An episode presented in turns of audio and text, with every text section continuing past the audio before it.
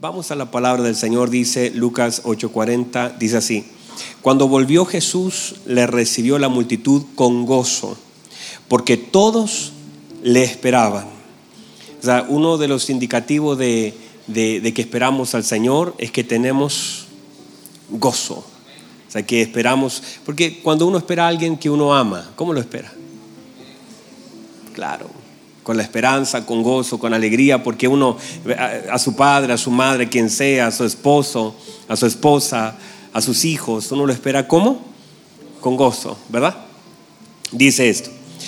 Entonces vino un varón llamado Jairo, que era principal de la sinagoga, y postrándose a los pies de Jesús, le rogaba que entrase en su casa, porque tenía una hija única, como de 12 años que estaba muriendo.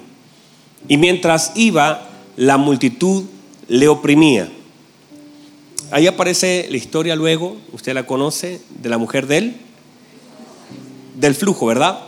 Así que nos vamos a saltar esa historia porque no nos vamos a centrar en ella y vamos a saltar al 49. Y dice así, estaba hablando aún cuando vino uno de la casa del principal de la sinagoga a decirle, tu hija ha muerto, no molestes más al maestro. Oyéndolo Jesús le respondió, no temas, cree solamente y serás salva. Entrando en la casa no dejó entrar a nadie consigo, sino a Pedro, a Jacobo y a Juan, y al padre y a la madre de la niña. Y lloraban todos y hacían lamentación por ella, pero él dijo, no lloréis, no está muerta, sino que duerme y se burlaban de él, sabiendo que estaba muerta. Mas él tomándola de la mano, clamó diciendo, muchacha, levántate. Entonces su espíritu volvió e inmediatamente se levantó y él mandó que se le diese de comer. Y sus padres estaban atónitos, pero Jesús les mandó que a nadie dijesen lo que había sucedido. Tome asiento, por favor. Ahora eso es difícil. ¿Cómo, ¿Cómo callamos algo tan grande, verdad? Gracias hermanos, qué ánimo hermano. ¿Cómo callamos algo tan grande, verdad? O sea, ¿cómo usted le va a decir a un papá no diga nada cuando acaba de morir su hija y el Señor se la resucita? ¿Cómo usted puede decirle a alguien no cuente eso? Y además, entendamos esto, hay algunas cosas que no son malas, pero el Señor las hace para generar en nosotros obediencia. Mírenme, hay cosas que no necesariamente son malas, sino que el Señor las hace. ¿Para qué? Para generar obediencia, para enseñarnos obediencia. Porque no es malo hablar de milagro, es más, era muy bueno porque eso glorificaba al Señor. Pero note que algo que es bueno, el Señor les manda a los padres a decir, no lo digan a nadie. No te, míreme por favor. Mire esto, porque esto es complejo. Porque el Señor le dice, no se lo diga a nadie, pero la niña iba a salir por esa puerta y todos lo iban a saber. ¿Verdad? Usted no me ayuda en nada. Otra vez, ¿verdad? Usted sierva, ayúdeme. Amén, diga, gloria a Dios. La, la, niña al levantarse, ¿qué iba a hacer? No podía estar escondida, no iba a quedar allí. La idea de ella era poder salir y al salir toda la gente iba a saber acerca de la resurrección. Aún así los padres no lo dijeran, pero a pesar de que toda la gente viera el testimonio, el Señor también estaba demandando obediencia en relación a lo que el Señor les había encomendado. No es que fuera malo, no es que la gente no lo iba a saber, pero había una demanda de aún de el deseo del corazón de expresar lo que el Señor había hecho, pero el Señor está enseñándonos algunos principios.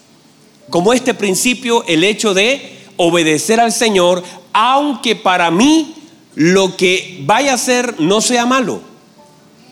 Porque hay personas que dicen, pero si esto no es malo, pero uno aprende también a sujetarse al Señor a través de aquellas cosas que humanamente parece que no son malas, pero son formas que el Señor tiene de enseñarnos obediencia. Porque si usted ve a los padres, incluso imagínese el gozo. Pero ni el gozo, ni la frustración, ni el temor, nada puede hacernos desobedecer la palabra del Señor. Y lo que el Señor espera de los padres que han recibido un gran milagro es obediencia. Y que sus emociones no pasen por sobre la palabra que el Señor les ha dado. Porque uno podría justificar y decir, pero es que estaba alegre, estaba contento, mire lo que el Señor ha hecho. Y a veces nosotros intentamos justificar las cosas que hacemos, pero el Señor demanda siempre obediencia. Y a través de eso, porque ellos, míreme, ellos estaban felices y gozosos al recibir a su hija, pero tenían que guardar la palabra del Señor y eso significaba callar aún las cosas buenas que Dios había hecho en favor de ellos. Y eso es lo que nosotros debemos aprender aprender a ser obedientes a la palabra del Señor, aún así tenga razones para desobedecerla. ¿Verdad que sí? Ahora, en esta paternidad de Dios, en esta paternidad de Dios, nosotros debemos entender que la paternidad de Dios hacia nosotros como hijos de Él está gobernada por principio de la palabra, no por experiencias, sino por los principios de la palabra. Entonces es muy importante que todas sus expectativas estén alineadas a lo que la Biblia establece como paternidad de Dios. Porque cuando nosotros pensamos, y mire, nosotros a veces en la mente de nada más decimos, es que yo pensé que Dios, es que yo pensé, y todos nuestros pensamientos deben ser llevados cautivos a la obediencia de la palabra del Señor. Porque muchas veces nosotros en nuestras expectativas, en nuestras experiencias, en nuestros deseos y mil cosas que hay en nuestro corazón, esperamos que Dios haga algo, pero Dios no se mueve fuera del marco de su palabra. Y de todo lo que el Señor ha diseñado para que nosotros podamos entonces caminar en ella y aprender entonces que todos los parámetros de la paternidad de Dios están sujetos a su palabra, no a nuestro clamor. Si nosotros pedimos algo que no está en la voluntad perfecta del Señor, entonces no será concedido. Aún así usted lo necesita, aún así usted llore, aún así usted patalee, aún así usted ayune 20 días, 40 días. Hay cosas que no se mueven por el ayuno. No importa cuántos días usted ayune, si usted está lejos de la palabra del Señor, Dios no puede responder algo que vaya y atente contra su palabra. Por eso el Señor estableció algunas cosas y que no se movieron de allí, aún así en el clamor de nuestro Señor Jesucristo. Míreme, el Señor estaba en la cruz, ¿verdad? El Señor, vamos más atrás, el Señor estaba en el Hexemaní, ¿verdad? Y en ese clamor del Señor, a usted no le, no le pasa que si su hijo llora o, no le ha pasado que usted eh, lo reta y, le quita el celular, por ejemplo, y las lágrimas, el dolor. De pronto usted le empieza a sacar el celular decir, porque cada lágrima de él o cada dolor, no digo el celular o cualquier otra cosa para no influenciar negativamente a los niños, pero cualquier cosa, la pelota, lo que usted quiera el cuaderno de matemática. Y el niño está llorando porque quiere estudiar matemática. Y, está, y dice, por favor, déjame estudiar. Y usted lo castigó y le dice, no, no hay cuaderno de matemática. Y el niño está desesperado y cada vez que llora, usted empieza a abrir cada vez más la hoja porque el clamor de un hijo activa algo en el corazón de un padre. Y, y eso es en todo orden de cosas. Siempre el clamor, el dolor de un hijo siempre va a activar algo aquí en lo profundo del corazón de un padre. Y, cuando vemos a nuestro Señor llorando en el Hexemaní, ese, ese dolor, hermanos, uno, uno tiene que saber que el Señor, nuestro buen Padre, aún estaba sujeto a su palabra que había establecido, a su plan establecido en su palabra, a lo que él planificó y que luego lo plasmó en las palabras que aquí cada uno de nosotros tenemos. Y aún así, él estaba el Señor clamando por causa de la palabra establecida y el plan eterno de Dios que está aquí establecido en su palabra, viendo llorar a su hijo, no le contestó su oración viendo cómo el Señor estaba diciendo, aparta de mí esta copa, pero el Señor estaba sujeto a su palabra. Y aún así oía el clamor de su hijo, él estuvo sujeto a su palabra. Entonces, aún así usted esté en el peor Hexemaní, Hay cosas que el Señor no va a soltar porque a usted le duelan, porque hay cosas que están sujetas a su palabra. Y no importa si nosotros, usted dice, voy a meterme en 40 días de ayuno y oración. No porque usted se meta en 40 días, Dios va a dar vuelta a la Biblia y decir, bueno, en realidad ayuno mucho, mejor le voy a contestar. No, todas las cosas están sujetas a la palabra del Señor y esta es la palabra del Señor y por esta se rige aún la respuesta de Dios sobre nosotros. Entonces, entender que eso, toda, incluso lo que es la paternidad de Dios, está establecido en la palabra, con principios establecidos. Por eso uno cuando se mueve en las dimensiones de la palabra del Señor, uno está seguro. Y uno tiene que aprender a, ver la palabra de Dios y sus principios, cómo el Señor opera en su paternidad y cuáles son los beneficios de esa paternidad, cuáles son las cosas que debo esperar y cuáles son las cosas que debo soportar, cuáles son las cosas en las que el Señor me demanda a mí como hijo, cuáles son los, los requisitos del Señor para la vida de sus hijos. Míreme por favor. Y si eso no lo tenemos claro, entonces sufriremos pidiendo cosas que Dios quizás nunca nos ha de dar. Además de eso, el hecho de que nosotros conozcamos la palabra del Señor y que un hijo opere, porque la Biblia dice que nosotros somos nueva criatura. Y míreme por favor, el Señor no parcha un hijo, el Señor hace una nueva criatura. Nosotros siempre estamos tratando de repararlo todo. El Señor, en la palabra del Señor se establece que en Cristo nosotros somos nueva criatura, operando en las cosas nuevas de Dios. Otra vez somos nueva criatura, operando en las cosas nuevas del Señor. No somos personas refaccionadas no se nos eh, hizo un arreglito, se nos hizo una nueva criatura. Y todo lo que usted ve en el Nuevo Testamento es que no se pone un vino nuevo en un odre viejo, se tienen que alinear vino nuevo y odre nuevo. Vi yo cielo nuevo y tierra nueva. Hay que entender entonces que el Señor opera en la dimensión de lo nuevo. Y hay cosas que ahora en esta paternidad el Señor no viene solo a reparar, a decir, bueno, tu papá te golpeó, yo te voy a acariciar. No, hoy no estamos en un tiempo de reparación. Nosotros somos, fuimos hechos nueva criatura. Y en esta nueva creación que somos en Cristo, por causa de la misericordia del Señor, operamos en nuevas promesas, operamos en nuevo pacto. Por eso Hebreo fue escrito para darnos luz en dónde estamos nosotros parados. Porque no podemos estar mirando a Abraham porque nosotros, dice Hebreo, estamos en un mejor pacto, estamos en mejores promesas, estamos en un mejor sacerdocio, estamos en lo nuevo, no estamos en un pacto viejo, estamos en un nuevo pacto. El Señor dijo, esta es el pacto en mi sangre, es un pacto nuevo no es la reparación de algo que está fallido, es un pacto nuevo. Y en esta, en esa visión del pacto nuevo, ¿cómo opera todo lo que es el Señor en nuestra vida? Cómo las promesas del Señor, cómo la gracia del Señor, cómo el poder de Dios, cómo la manifestación de su gracia, todas las cosas que me está mirando, ¿verdad? Todo lo que el Señor nos ha dado. Me voy a acercar para asustarlos. No se asuste, tranquilo. Míreme. El Señor dice, a través del apóstol Pablo, lo siguiente. El Señor dice, nosotros estamos atribulados, atribulados en todo, pero que estamos atribulados en todo, mas no desamparados. Estamos en apuro, mas no desesperados hemos sido, dice, hemos sido derribados, pero no hemos sido destruidos. Perseguidos, mas no desamparados. Quiere decir el apóstol que desde esa esfera nosotros nos movemos.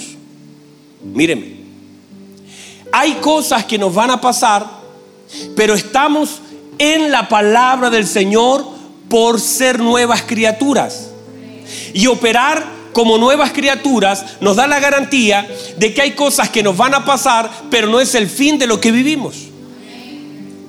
Usted puede estar en apuro, pero no está desamparado. Entonces alguien puede estar decir, pastor, yo estoy en apuro, en apuro económico, en apuro eh, familiar, en apuro matrimonial, lo que usted quiera, pero no estoy desamparado. Entonces manifiesta la condición de un hombre, pero la promesa de Dios para ese hombre en medio de esa condición.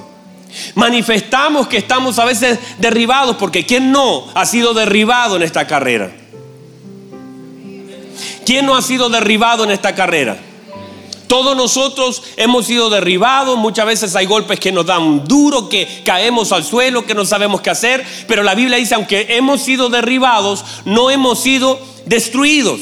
O sea, cuando usted se vea en el suelo, sepa por causa de la palabra que lo cubre que lo sostiene, que aunque usted esté en el suelo, no es el fin del asunto que aunque usted esté en el suelo y esté sangrando, esté llorando, no es el final de algo. Porque en este nuevo pacto, por causa de estar en este nuevo pacto, en las promesas del Señor, en la paternidad de Dios, entendemos que aunque hemos sido derribados, no tiene la capacidad el mismo infierno de poder destruirnos. Que aunque estamos en apuros, no estamos desamparados. Entonces, en esa verdad de la palabra del Señor, nosotros nos sostenemos. Y por eso es tan importante aprender a caminar, a pensar, a hablar como hijos del Señor. Y que la paternidad de Dios se establece en casas. En casas. Por eso el Señor siempre habla de la casa. Habla de la casa de Obededón, habla de la casa de David, habla de la casa de Isaí, habla de la casa de Saúl. Siempre el lenguaje es casa, porque la paternidad se ejerce en casa para que tengamos conciencia de cómo opera nuestro Señor. Ahora, en esta palabra que nosotros acabamos de leer, hay una figura llamado Jairo.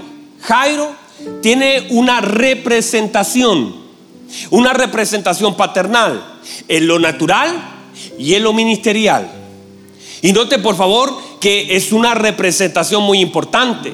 Porque ahora una figura que es natural, mire lo que es, él está abogando por su hija en lo natural. Pero aparte se dice que es un principal de la sinagoga ministerial. Y ahora Él está llevando, en esa función, está llevando al Señor, que es el área espiritual, a su casa. Por lo tanto, mire la paternidad de esa casa. Operan estos tres elementos la paternidad de Dios, opera la paternidad ministerial y también la paternidad natural. Estos tres elementos en una misma casa. No vemos otra persona como Él, así operando en, este, en esta dimensión. Y la Biblia dice que ahora Él, que es un principal, que es una persona importante, que es el que gobierna, el que administra esa sinagoga, dice que va delante del Señor. Y todo esto nos da luz de cómo nosotros debemos conducirnos de una forma natural y cómo nuestra casa es tan bendecida. Míreme por favor, cómo nuestra casa es tan bendecida. Si entendemos y aprendemos a operar en la paternidad de Dios y cómo nosotros debemos aprender a atraer al Señor a nuestras necesidades y cómo nosotros debemos llevar nuestras cargas delante del Señor. Que fue justamente lo que hizo Jairo. Jairo fue delante del Señor y dice que fue a pedirle algo con humildad. Porque eso es que una cabeza honre al Señor. Que yo sea capaz de doblar mi rodilla delante del Señor lo decía ayer en la palabra, de hecho ayer escuchando la radio, eh, me recordé de aquel mensaje que prediqué hace un mes o dos meses atrás seguramente. Y, mire lo que decía, que el síndrome del avestruz, y yo dije, me hizo tanto sentido, porque cuando, mire, el síndrome del avestruz, pero mire lo que dice la escritura del avestruz. La, la Biblia dice que el avestruz es un ave, dice Job, que no tiene sabiduría, que no le fue dada sabiduría y lo compara con el chacal. Que aunque es un animal medio feo y medio que lo, rechazamos, es más inteligente porque cría, porque, porque cuida a sus crías. Pero el avestruz deja sus huevos y se va, no los cría. Y miren lo que, lo que hace el avestruz. Es tan torpe que cuando ve venir el peligro, esconde su pequeña cabeza en relación a su gran cuerpo y la mete en un hoyo que ella misma prepara, ve venir el, peligro y se esconde y dice, aquí estoy a salvo. Porque esconde su cabeza, pero expone su cuerpo. Y es exactamente la falta de sabiduría cuando la cabeza se esconde, el cuerpo se expone. Cuando tenemos cabezas escondidas, siempre el cuerpo estará expuesto. Cuando tenemos cabezas, gobierno, hombres, o si en algún caso no está el hombre ahí en, la casa, la mujer como cabeza por alguna razón, que el hombre se fue, aún así, entiéndase cabeza, gobierno, si se esconde la cabeza, el cuerpo se expone. Y mírenla, no sé si alguien puede recibir eso. Es entender cómo a veces las cabezas exponemos al cuerpo, se golpea al cuerpo y la cabeza está súper bien porque dice, aquí nadie me ve y mira para todos lados y dice que estoy completamente seguro, porque no tiene inteligencia. Y a veces exponemos al cuerpo porque la cabeza no está en su lugar. Diga amén, diga gloria a Dios. Aproveche de pegarle un codazo al que está al lado. Dígale, hermano, te están hablando, amor mío. Y si no está, comparte este mensaje. Diga, eh, ahí tienes que escuchar esto, dígale. Entonces, ¿cómo es importante el orden? Pero cuando la cabeza está en su lugar, cuando la cabeza está en su lugar, entonces todo toma su lugar.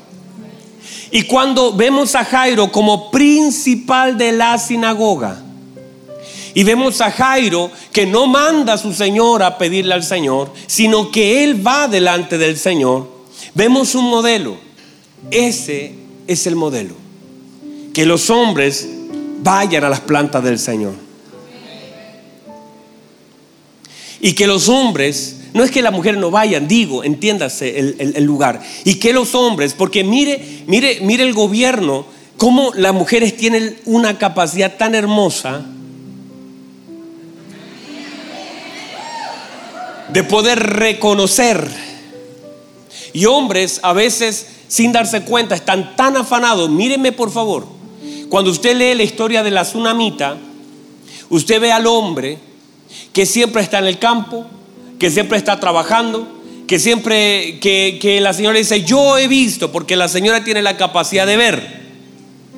Yo he visto que él es un hombre del Señor, es un varón de Jehová y siempre pasa por mi casa porque la mujer tiene la capacidad de ver. Y dice, y ahora entiendo, porque la mujer tiene la capacidad de entender. Uy, las mujeres están aleonando, hermano que este varón es un hombre del Señor, eso dice ella.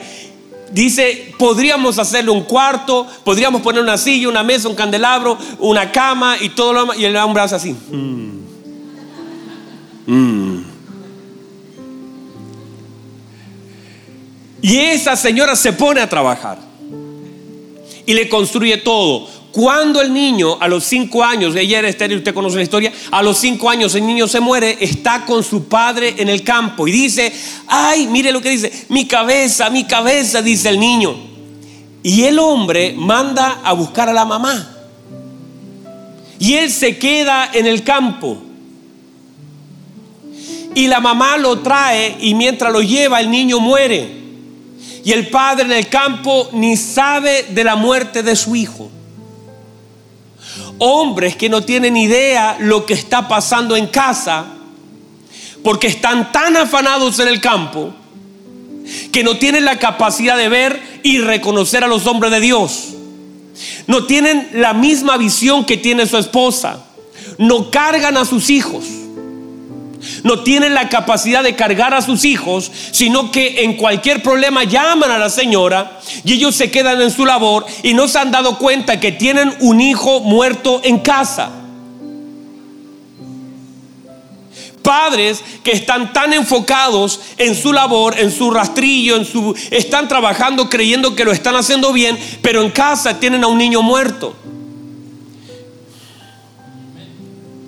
Que no están conectados que no son capaces de cuidar lo que el Señor le dio, porque ese niño, aún así todos los niños, pero ese niño fue dado por el Señor, el Señor lo entregó como un milagro.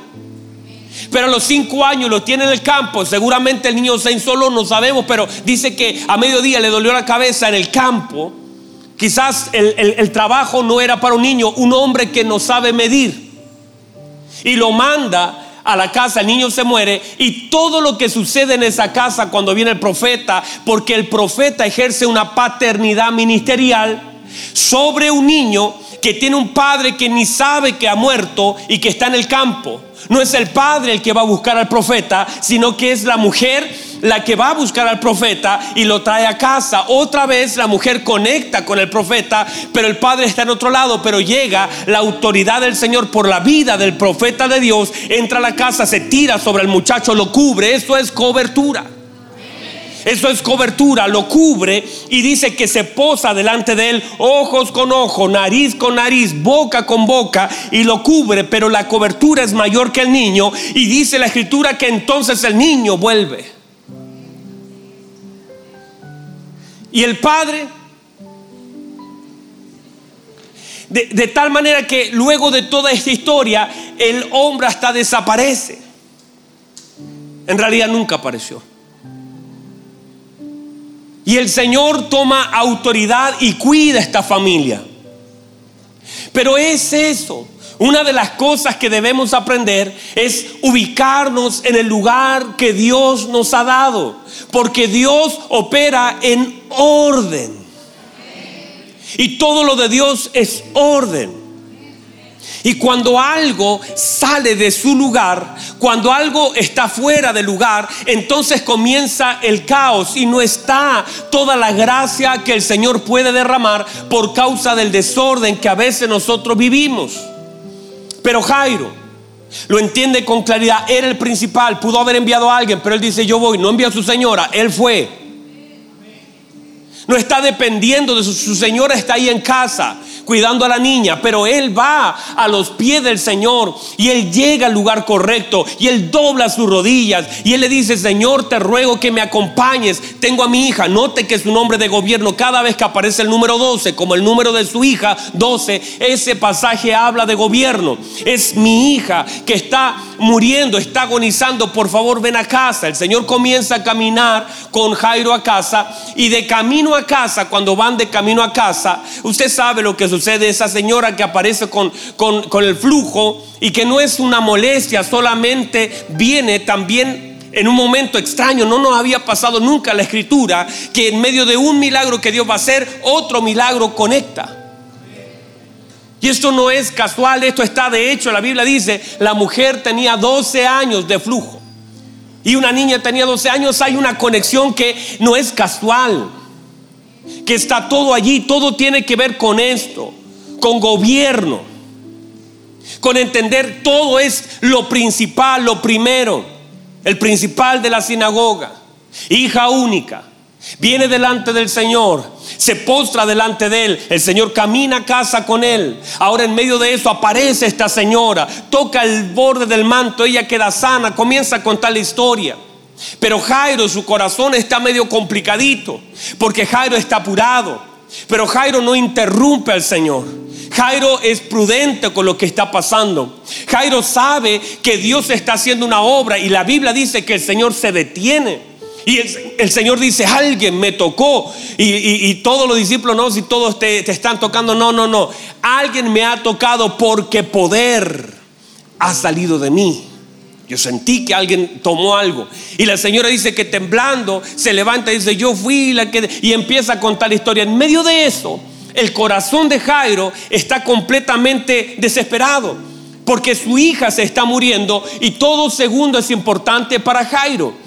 Pero Jairo tiene que guardar el protocolo. Jairo no puede violentar esa situación porque hay un mover del Señor en ese lugar. Mientras la gente está aplaudiendo lo que pasa y oyendo atentamente la historia, El corazón de Jairo está desesperado, está complicado, quiere llegar luego a casa. No sé si le ha pasado alguna vez, tiene que llegar luego y usted no puede cortar el teléfono, tiene que llegar y usted no puede romper el protocolo. Hay cosas que toman su tiempo, hay cosas que son necesarios que pasen, hay cosas que tienen que esperar. Y a veces a ti no te gusta eso, a veces a ti te es incómodo el tiempo, pero Dios aún a través del tiempo y a pesar del tiempo manifiesta manifiesta su gloria de una forma sobrenatural y hay cosas que tú no las vas a violentar por tu desesperación, sino que asegúrate que el Señor esté contigo y no importa lo que esté pasando a tu alrededor, hay cosas que no se van a violentar porque nada puede violentar los tiempos del Señor.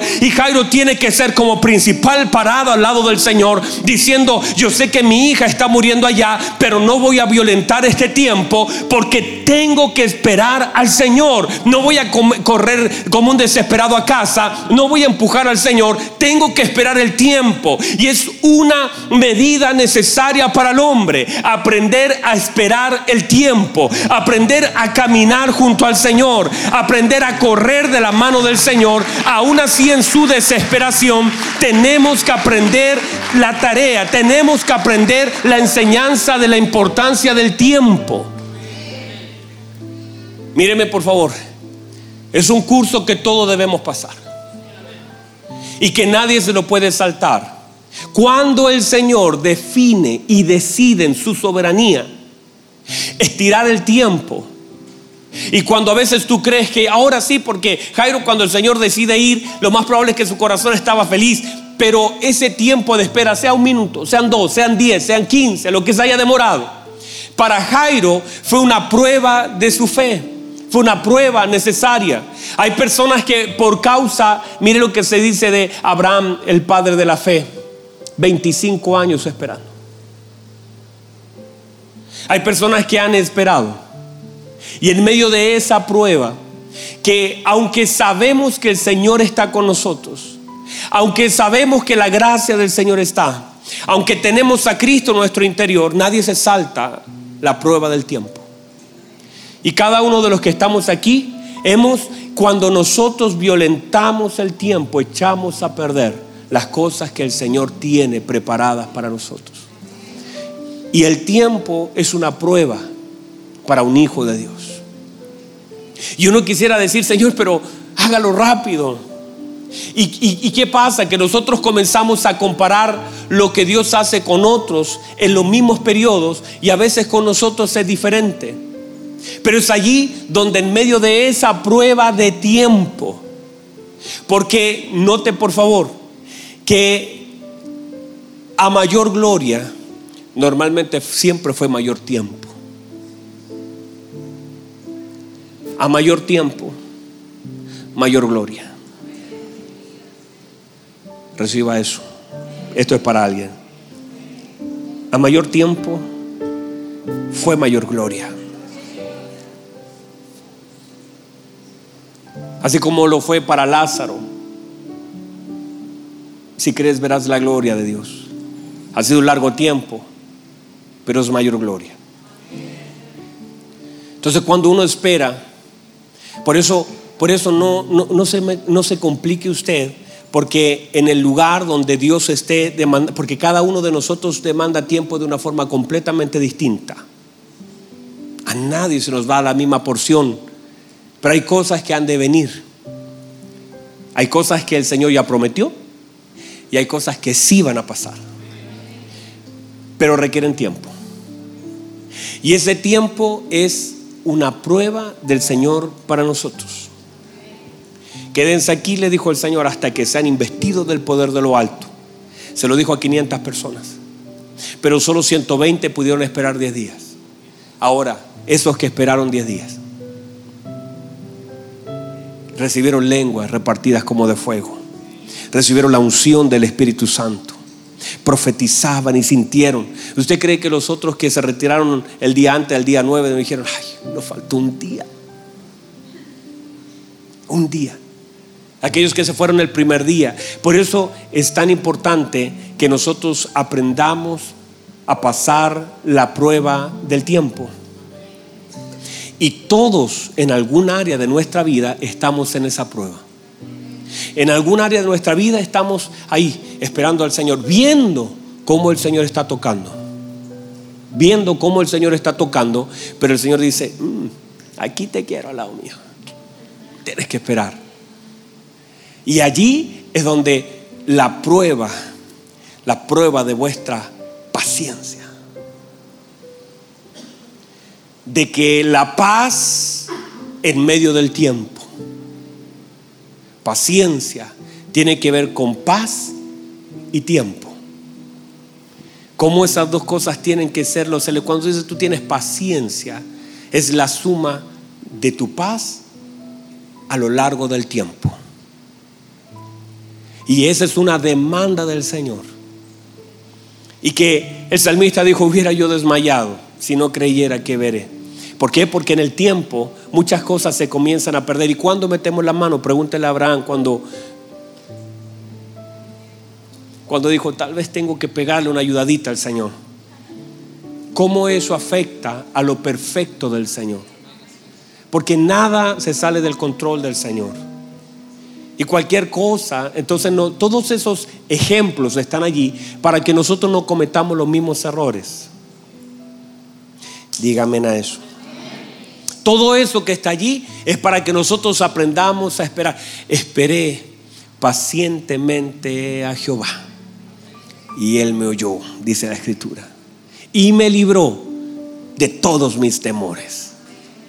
Entender que hay una demanda del Señor sobre nosotros allí, en estar viendo cómo el Señor hace cosas, está haciendo cosas el Señor, pero, pero ahora, cómo el Señor hace una demanda sobre mí, cómo el Señor honra mi fe, cómo el Señor honra mi fe, cómo el Señor honra la fe de una señora que dijo si tan solo tocara el borde, y cómo el Señor honra la fe de este que dijo ven a mi casa y pon tus manos sobre mi hija. Y cómo son diferentes, es la misma fe, pero operando de una diferente forma. Un hombre dijo, di la palabra, mi criado, que será sano. La señora dijo, él no tiene que hacer nada, yo tengo que tocarlo. Y Jairo dijo, si usted pone las manos sobre mi hija, ella será salva. Y cada uno de ellos tenía la misma fe en el Señor, pero operaba de una forma completamente diferente. Jairo dijo, yo te quiero en mi casa. Y es porque es principal, principal.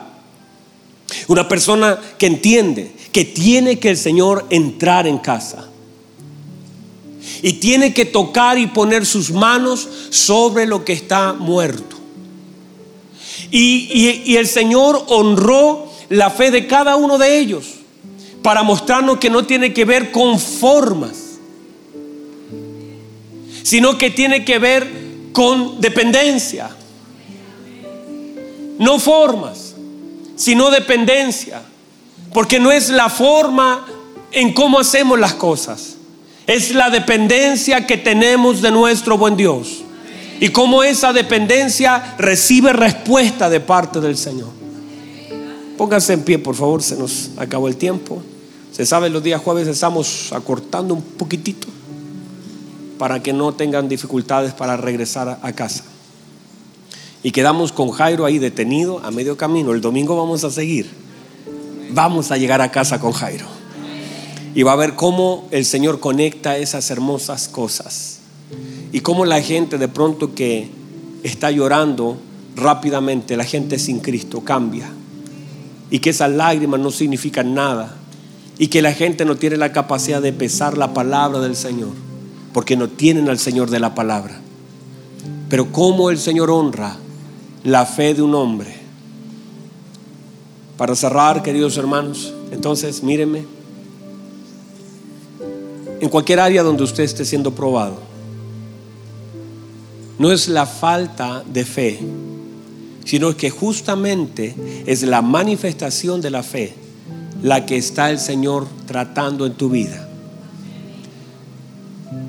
No es que las cosas no ocurran porque te falta fe, sino que justamente en el tiempo, porque la fe se mide en el tiempo. Otra vez, la fe se mide en el tiempo. Cualquiera podría pensar y decir, no, sí, yo creo en el Señor, pero la capacidad de retener tu fe es el tamaño de ella. Otra vez, la capacidad de retener tu fe es en realidad el tamaño de tu fe.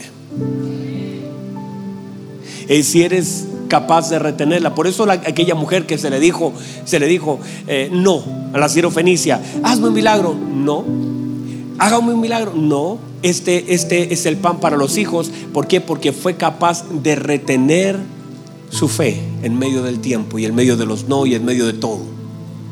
Cuando nosotros vamos creciendo en la gracia del Señor, vamos a, muchas veces el Señor, porque el Señor lo que puede hacer hoy, lo puede hacer dentro de mañana, lo puede hacer un ratito más, lo puede hacer dentro de 10 años. ¿Qué cambia en eso? La evidencia de nuestra fe para gloria de nuestro Dios. Y eso es lo que el Señor quiere perfeccionar nuestra fe. Y para eso necesita tiempo. Para que usted sea capaz de mantener lo que usted cree porque el tiempo vendrá a probar lo que usted cree. El tiempo vendrá como una dimensión de prueba. Porque si usted, por ejemplo, ahora mismo, no le ha pasado que de pronto tiene un problema, y usted, Señor, yo creo que, que usted lo va a hacer, pero pasa un día, un mes, dos meses, y su capacidad de retención de lo que dijo al principio será puesta a prueba. Eso es fe. Y esa fe, la Biblia dice, es más preciosa que el oro. Y cada uno de esos días que usted está parado allí diciendo, Señor, yo creo lo que usted va a hacer, esa fe agrada a Dios. Y usted pasa el segundo día y, usted todavía está allí y otro día agradando a Dios. Y pasa al tercer día y no pasa nada y el Señor dice, uff, cómo me agrada. Es más, míreme, el Dios dice, gustaría ni dárselo porque cada día que sigue creyendo me agrada. Porque nuestra fe honra y agrada a Dios.